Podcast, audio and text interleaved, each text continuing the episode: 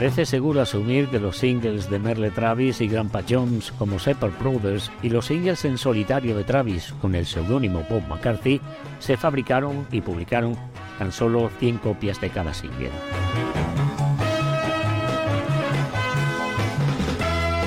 Si los recuerdos de John y Travis fueron exactos en cuanto a cómo sonaban los discos, esa rareza podría ser algo bueno, al menos en términos artísticos.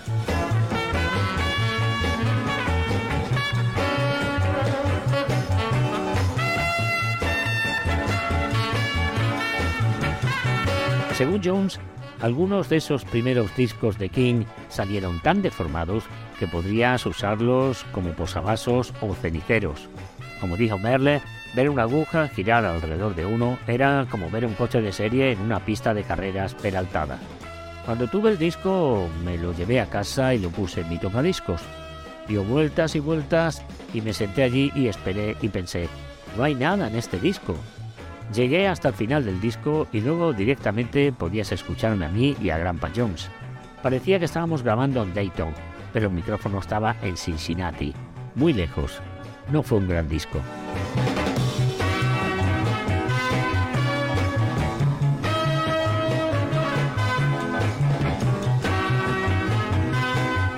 Ciertamente no fue el punto inicial que Sid Nathan quería, pero fue un comienzo. Aunque débil, un primer paso tentativo en un viaje largo y extraño que traería muchos cambios al panorama musical durante el próximo cuarto de siglo.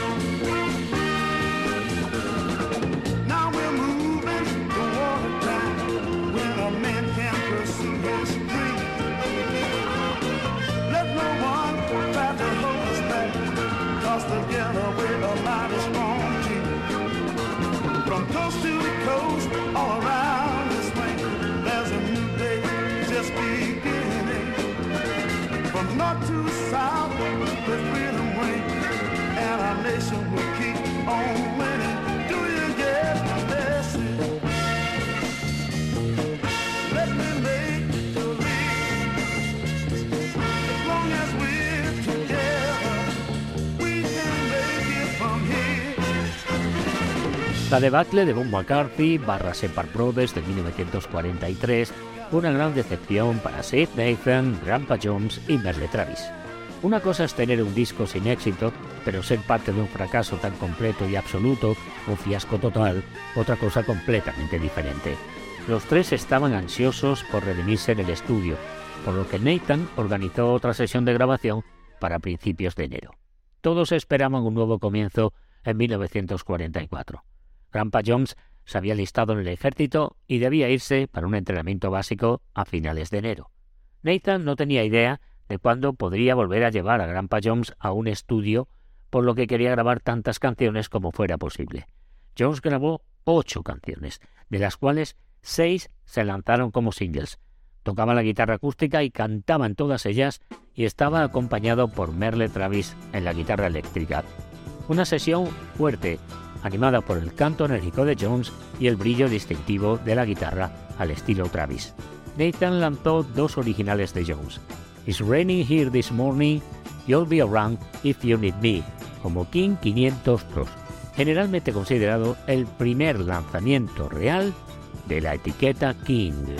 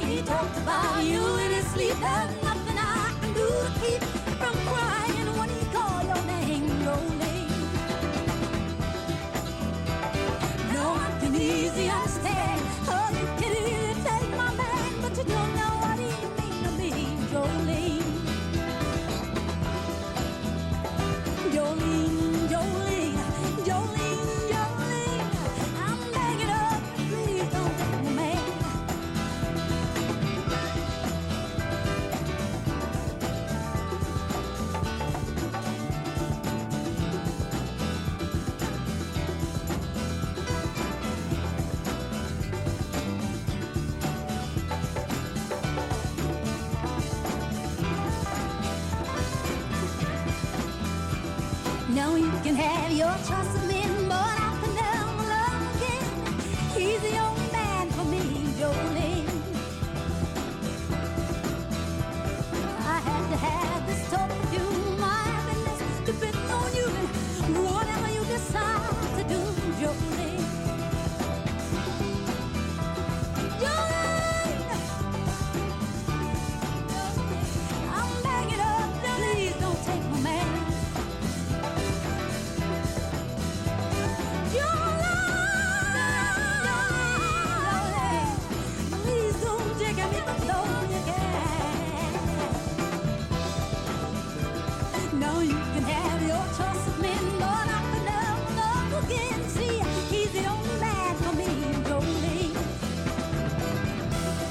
Antes de publicar el disco de Jones, Nathan buscó una segunda opinión de Jim Stanton, un joven de Tennessee que estaba en Cincinnati trabajando para la división de máquinas de discos de la compañía Burliche.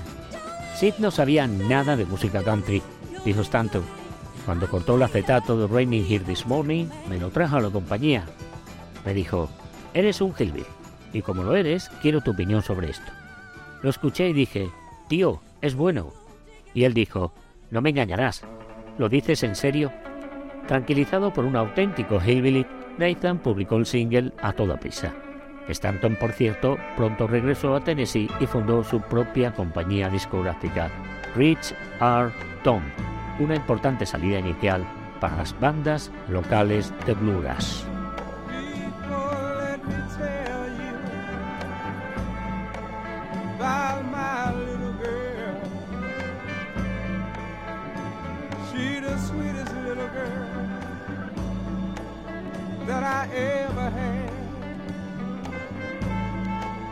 But I took her love for granted. And I played on her. Now I'm sitting here wondering where I went wrong.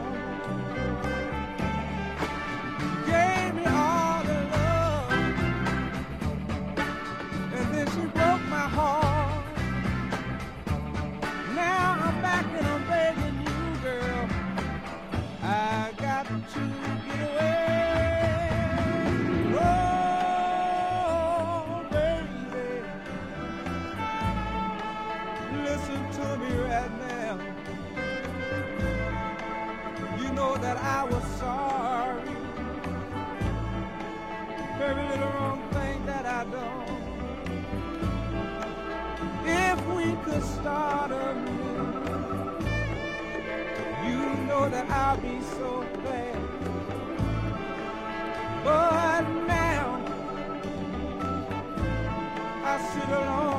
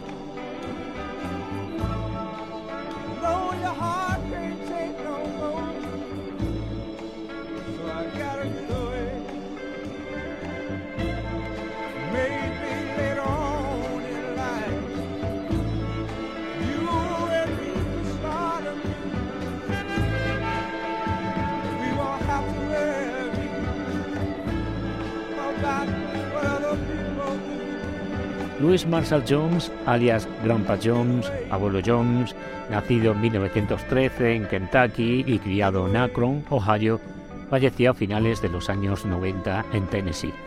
Jones fue aprendiz al principio de su carrera con el pionero de la radio country Bradley Kincaid, pero había trabajado principalmente como solista desde 1937. Además de cantar y tocar la guitarra, Jones tocaba el banjo tocando la antigua usanza que había aprendido de la banjoista y solista Cousin Emmy a finales de la década de los años 30. Cuando aterrizó en la WLW en Cincinnati en 1942, Jones ya era un veterano de 10 años en la radiodifusión en Akron, Boston y Welling, West Virginia. Jones regresó a Cincinnati con permiso a finales del verano de 1944 y Nathan lo llevó rápidamente al estudio. Trabajando con un guitarrista Steel, Jones grabó otras ocho canciones, incluidas las dos producidas anteriormente por los Separ Brothers. Jones escribió la mayoría de ellas, incluido el disco más exitoso de la sesión, Eastbound Freight Train, tren de carga en dirección este.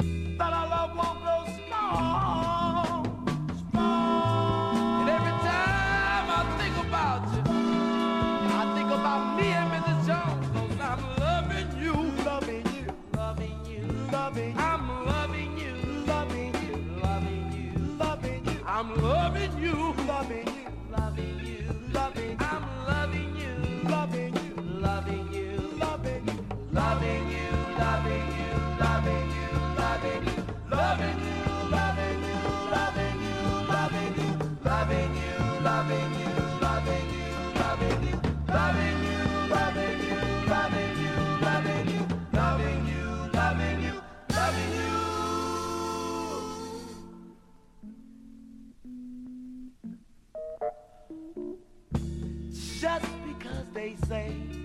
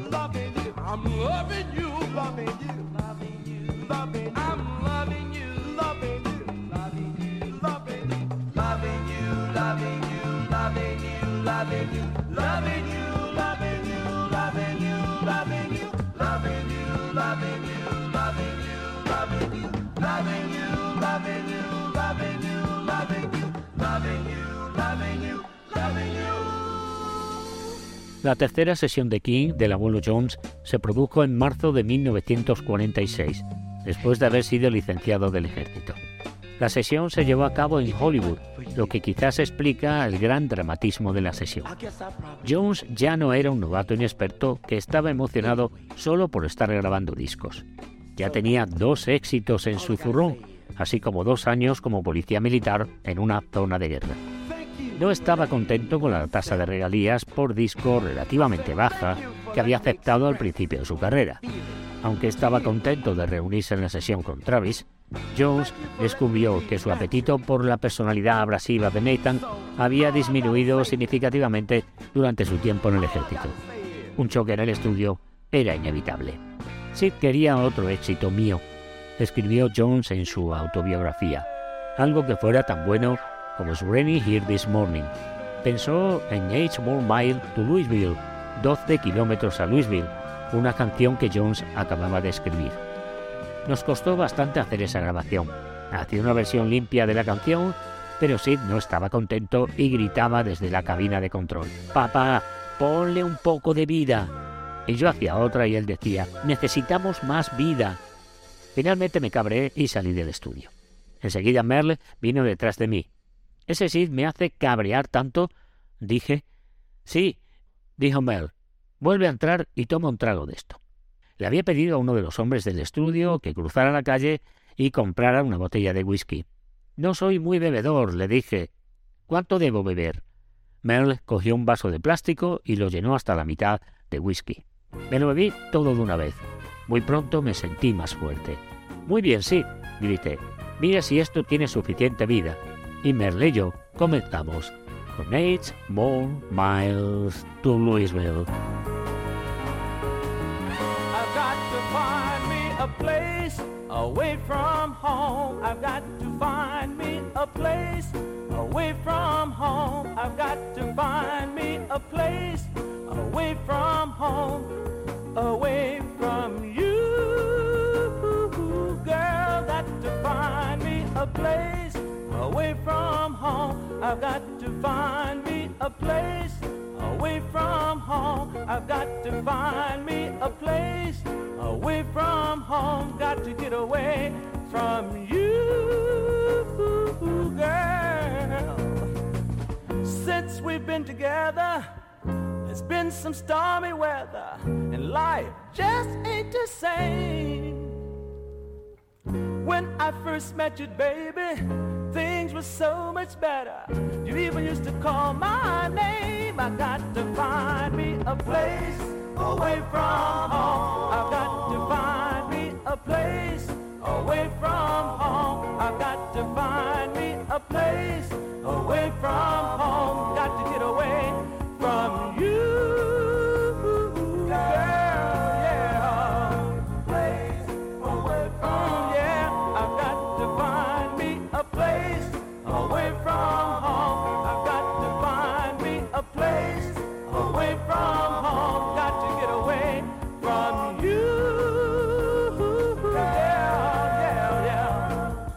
What's got into your head, girl?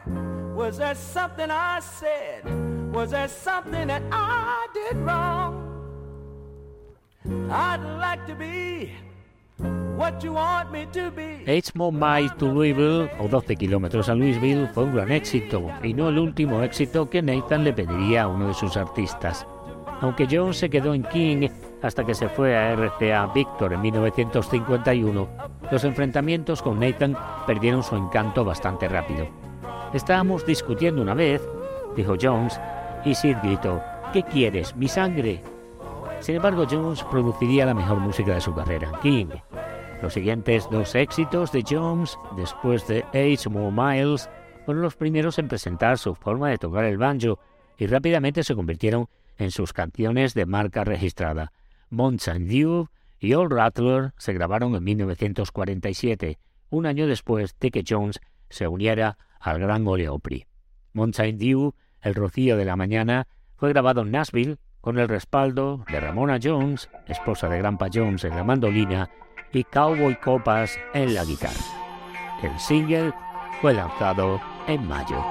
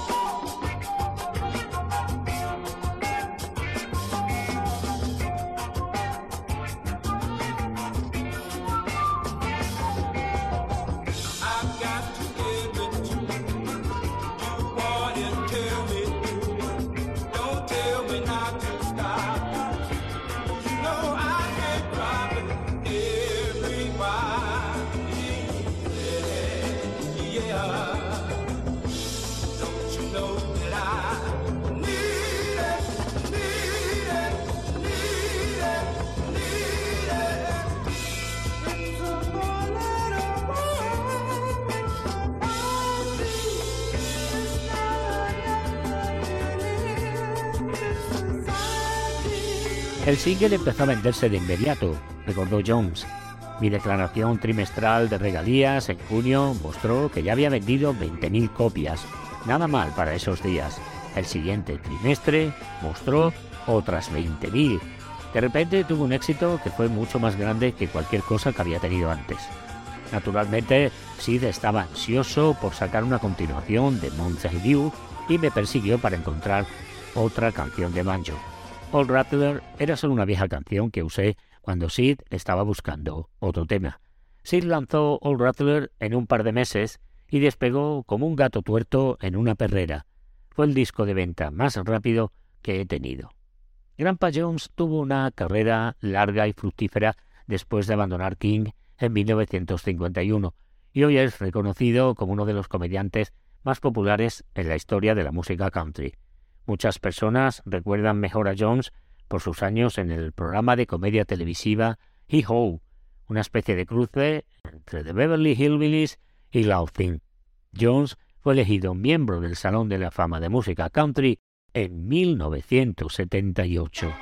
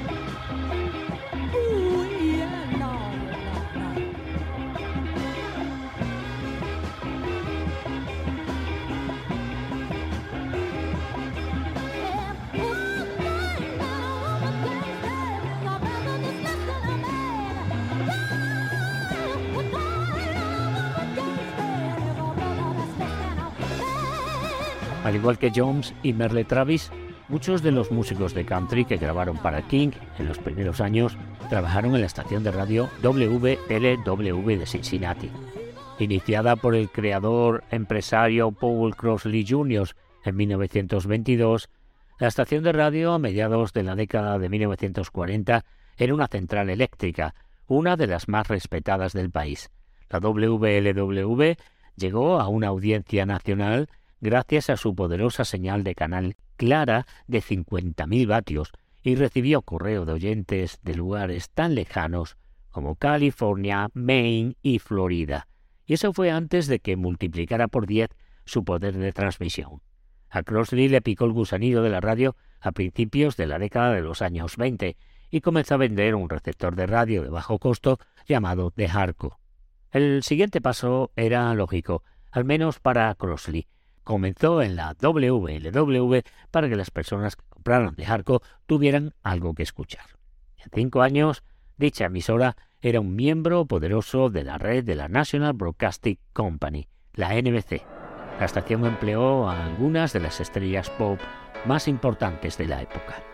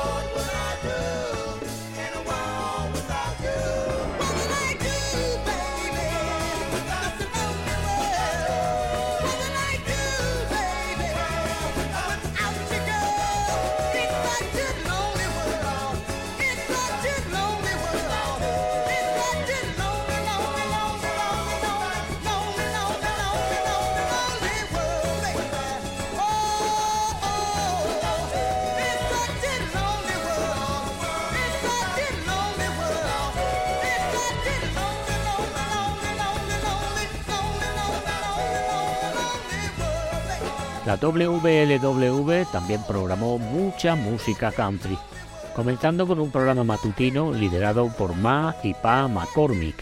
La oferta de música country de la estación incluía programas como Top of the Morning, Renfro Valley Barn Dance, Rural Roundup, Boone County Caravan, The Lucky Penny Club y a partir de 1938 The Boone County Jamboree, conocido después de 1945 como Midwestern High Ride. El programa era un espectáculo de variedades de música country. El programa fue lanzado en 1938 por George Bigard, contratado fuera como parte de la WLS en Chicago. Bigard trajo consigo estrellas de radio establecidas como Lule Bell and Scotty and the Girls of the Golden West, Pronto se le unieron en el programa artistas como los Delmore Brothers, Grandpa Jones, Homer and Jethro, Drifting Pioneers, con el joven guitarrista Merle Travis y Bradley Kincaid. Cuatro años antes del debut de Boone County Jamboree, la WLW había aumentado su potencia de transmisión al máximo legal de 50.000 vatios, que ya permitía que la estación llegara a la mayor parte del país a 500.000 vatios, lo que le dio a la emisora una audiencia verdaderamente global. La estación transmitiría a 500.000 vatios de forma intermitente hasta la década de los años 40, como parte de un experimento del gobierno para determinar los límites de la transmisión de radio. Este tremendo poder generó una gran audiencia para muchas de las estrellas de la WLW. Jethro Barnes recordó una vez que pidió cartas en antena y recibió correo de admiradores de Australia, Hong Kong y China.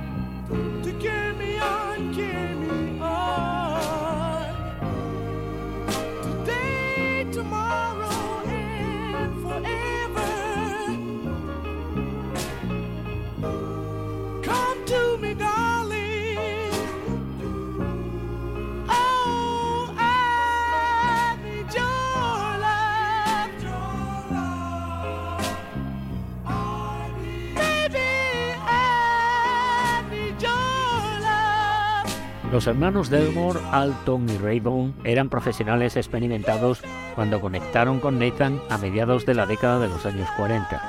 Los hermanos, que eran de Sam Mountain, Alabama, habían estado grabando desde 1931 y habían disfrutado de varios y grandes éxitos en el sello filial de Victor, Blue Bear. Los dos también habían sido estrellas en el Gran Ole Opry durante cinco años a mediados de la década de los años 30. Los dos Delmore grabaron algunas de las canciones country más notables y conmovedoras de la década de los años 30, como Blue Railroad Train, Gonna Lay Down My Old Guitar, The Nashville Blues y su tema principal, Brown's Ferry Blues. Sin embargo, tendían a desgastar su bienvenida a las estaciones de radio con bastante rapidez. Ambos hermanos tenían mal genio y problemas con el alcohol. Duraron cinco años en el Opry, pero después de dejar ese espectáculo de alto perfil en 1938, su carrera entró en declive. Ni siquiera un traslado a la compañía Decca en 1940 pudo enderezar completamente el barco.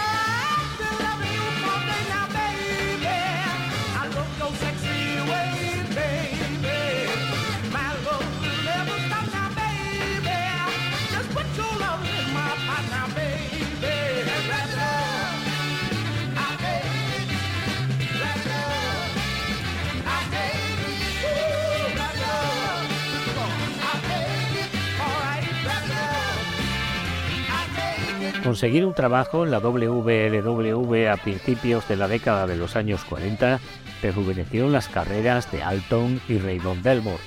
Grabar para King Records completó el proceso y llevó a los hermanos de vuelta a la cima.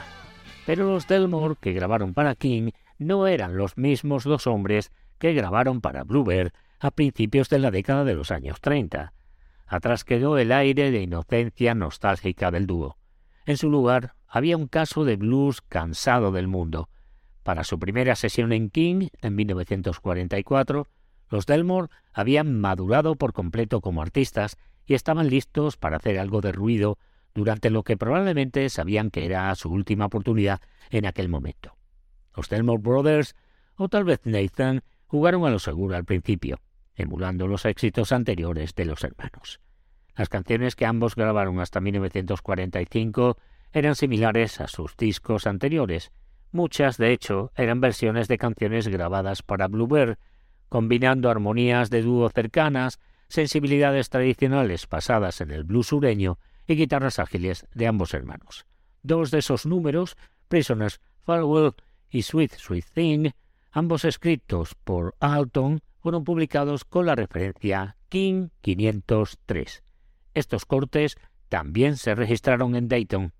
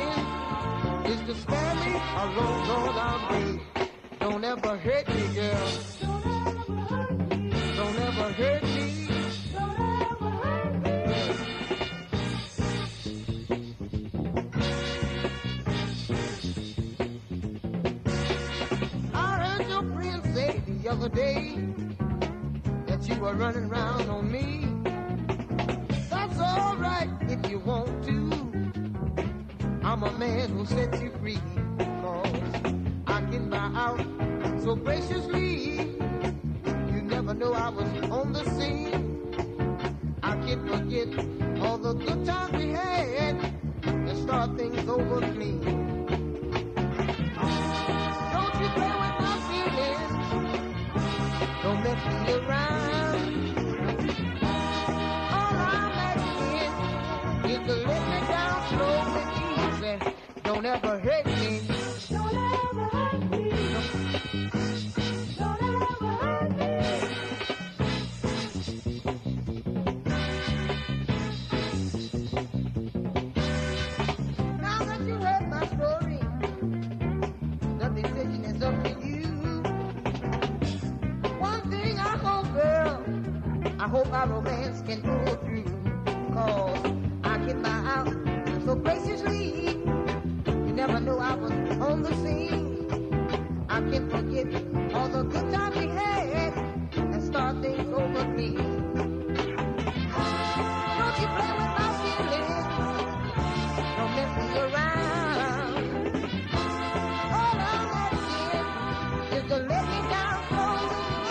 La mayor parte del material que grabaron los Delmore en 1944 y 1945 era de estilo general, pero solo Midnight Special atrajo mucha atención.